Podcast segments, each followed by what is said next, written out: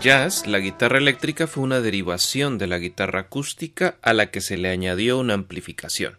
Eso sucedió a mediados de los 20 en el siglo XX con un método muy sencillo.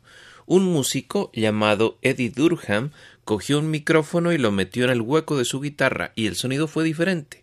De allí a la pastilla eléctrica amplificada pasó mucho tiempo, pero el cambio hizo mella, tanto que en el Caribe algunos hicieron lo propio no solo con la guitarra española, sino con el tres cubano y el cuatro puertorriqueño.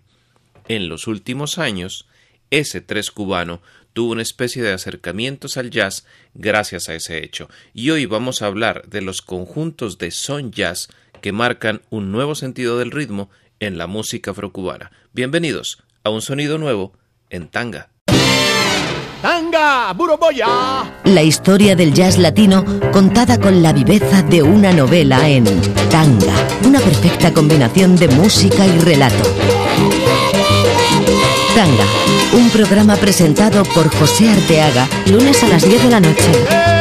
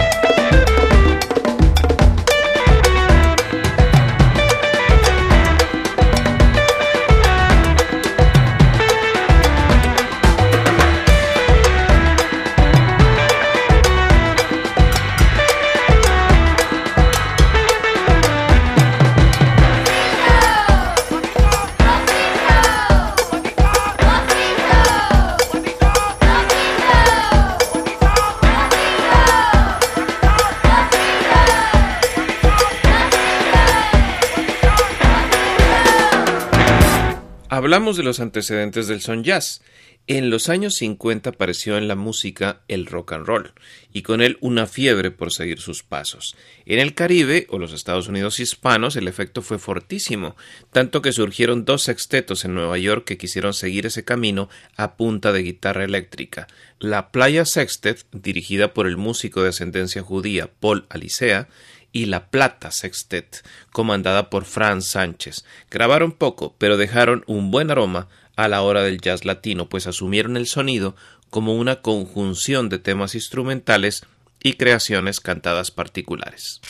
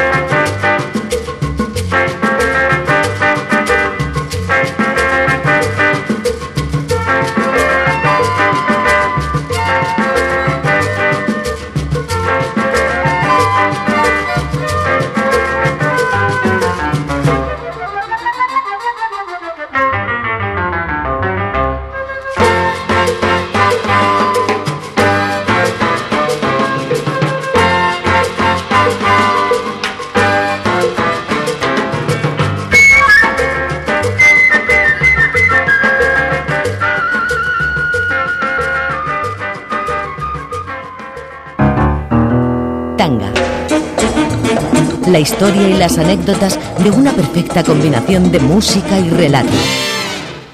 Tanga.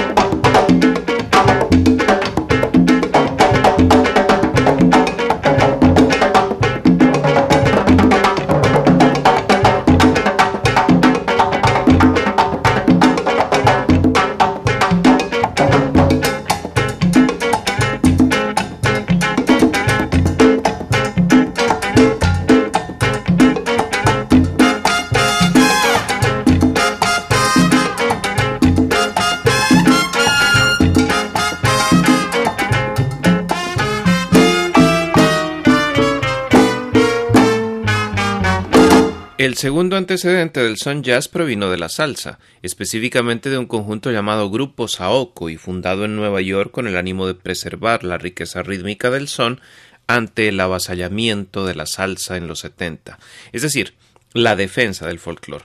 De sus excelentes trabajos, que llegaron a ser seis, surgieron diferentes grupos, que tomaron diferentes caminos. Uno fue el del cantante Henry Fiol, otro el del tresero William Millán, otro el del trombonista Reinaldo Alcántara, otro el del cantante Ray Ramos y otro el del pianista Ray Santiago.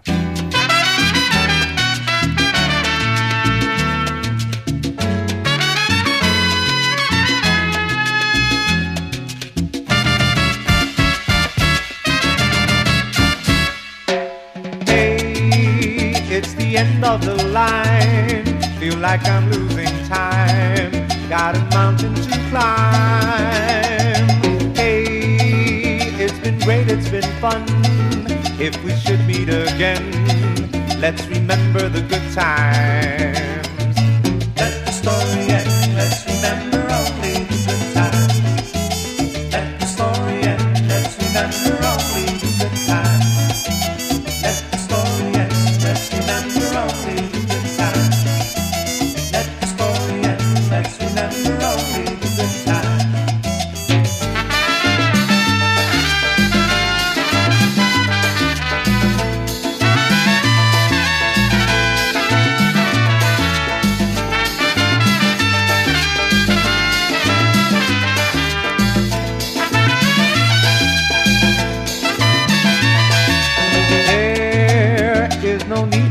For you know how I feel.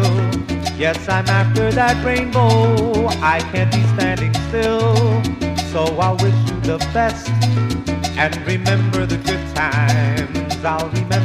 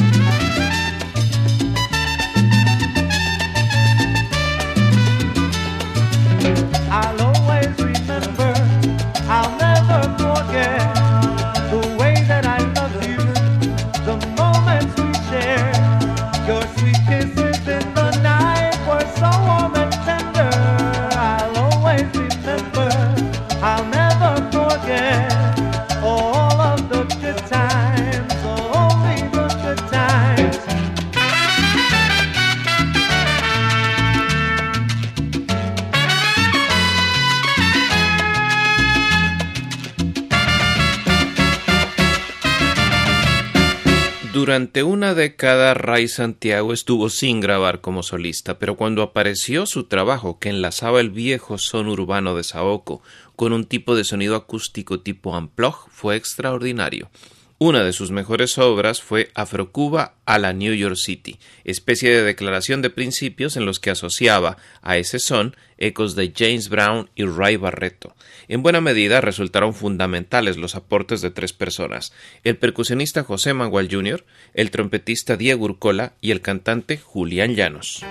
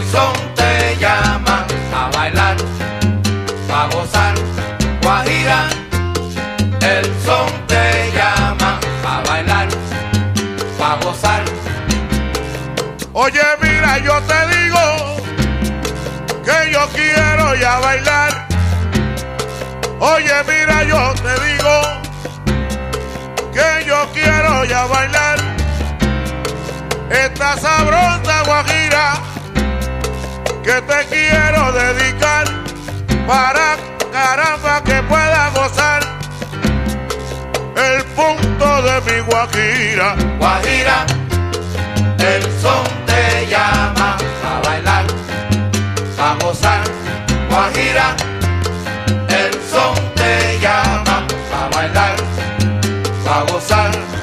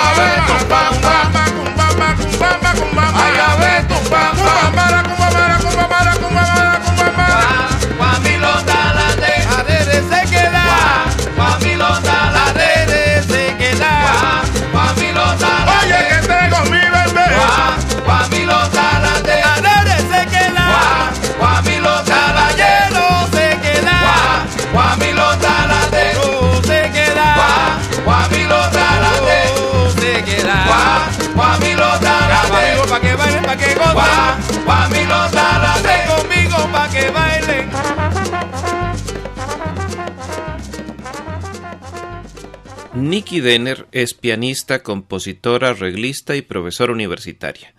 En su pasado se descubren influencias provenientes de gente con la que ha colaborado, músicos de la talla de Ray Barreto, Sheila E., Cándido Camero, Bobby Sanabria, Andrea Brashfeld, Harvey S. o Ray Vega.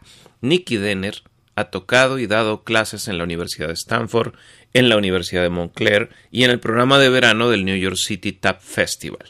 A estos antecedentes se suman tres discos de jazz combinado con son, gracias en gran medida al apoyo del cantante ya fallecido Julián Llanos, de quien hablábamos cuando mencionamos a Ray Santiago.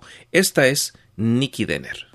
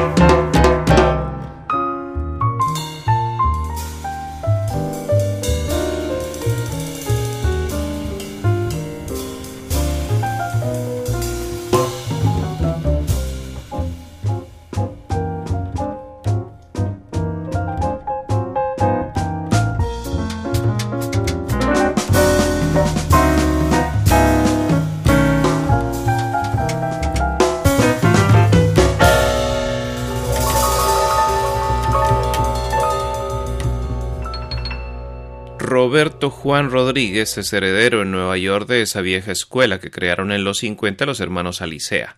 En su música no solo hay jazz y son, sino toques klezmer, provenientes de la tradición judía. Rodríguez comenzó a trabajar con diferentes ensambles en Miami hasta que su nombre empezó a ser conocido y se trasladó a Nueva York. Tocó con todo tipo de artistas, desde Rubén Blades hasta Randy Breaker, pasando por Paquito de River y Paul Simon. Así hasta que el saxofonista John Zorn y de alguna manera el guitarrista Mark Ribot lo impulsaron a grabar en solitario con su propio estilo. El resultado es impactante y diferente.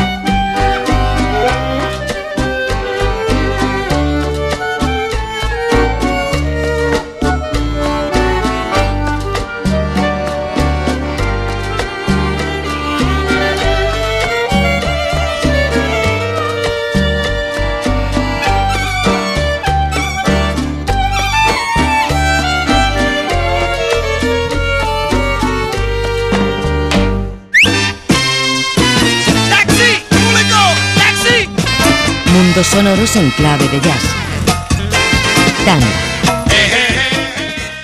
Picoso se llama realmente Eli Rosenblatt y trabaja en Seattle. Allá donde no parece llegar este tipo de sonido, Picoso ha creado un conjunto de son jazz de respeto y nivel. Ha grabado poco, eso sí, pero ha logrado hacer una efectiva combinación de son montuno, swing y klezmer con bastante acento afro. Lo ayudan Ricardo Yuti, Theo Schwanz y Lalo Bello en la percusión, Birch Pereira en el bajo, Cameron Peace en la guitarra, Ahamefuli Olou y Michael Navedo en las trompetas y Tim Harris en el violín y Eli, o sea Picoso, en el 3.